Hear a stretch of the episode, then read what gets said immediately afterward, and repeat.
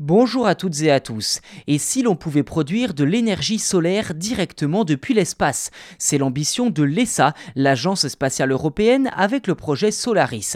Annoncé l'été dernier, ce projet vise, je cite, à déployer des structures solaires en orbite et à rediriger l'énergie emmagasinée vers la Terre. Fin de citation. Concrètement, les scientifiques et chercheurs de l'ESA travaillant pour le projet Solaris espèrent pouvoir faire une démonstration de cette technologie d'ici 2030 et construire une petite centrale solaire spatiale vers 2035. En cas de résultat concluant, l'infrastructure pourrait être commercialisée en 2040. L'ESA précise également que cela n'a rien de science-fiction. Je cite, les technologies fondamentales ont été comprises et sont en ce moment même en train d'être démontrées sur Terre et dans l'espace.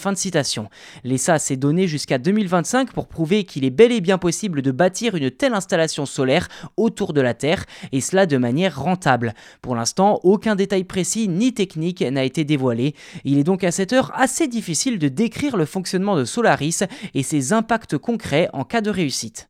À n'en pas douter, cette technologie serait un véritable salut pour l'humanité si elle venait à être opérationnelle. À l'heure où les énergies fossiles se raréfient à vitesse grand V et que les dégâts du réchauffement climatique sont de plus en plus visibles, l'Union européenne cherche à tout prix à se verdir et à assurer son indépendance énergétique.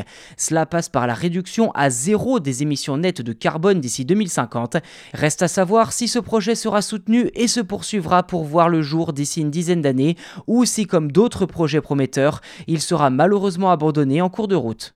Voilà pour cet épisode, n'hésitez pas à vous abonner au podcast si ce n'est pas déjà fait sur votre plateforme d'écoute préférée, c'est un grand soutien pour nous permettre de développer ce podcast encore plus, et surtout quand vous vous abonnez, eh bien sachez que vous êtes les premiers informés lors de la sortie des futurs numéros. A bientôt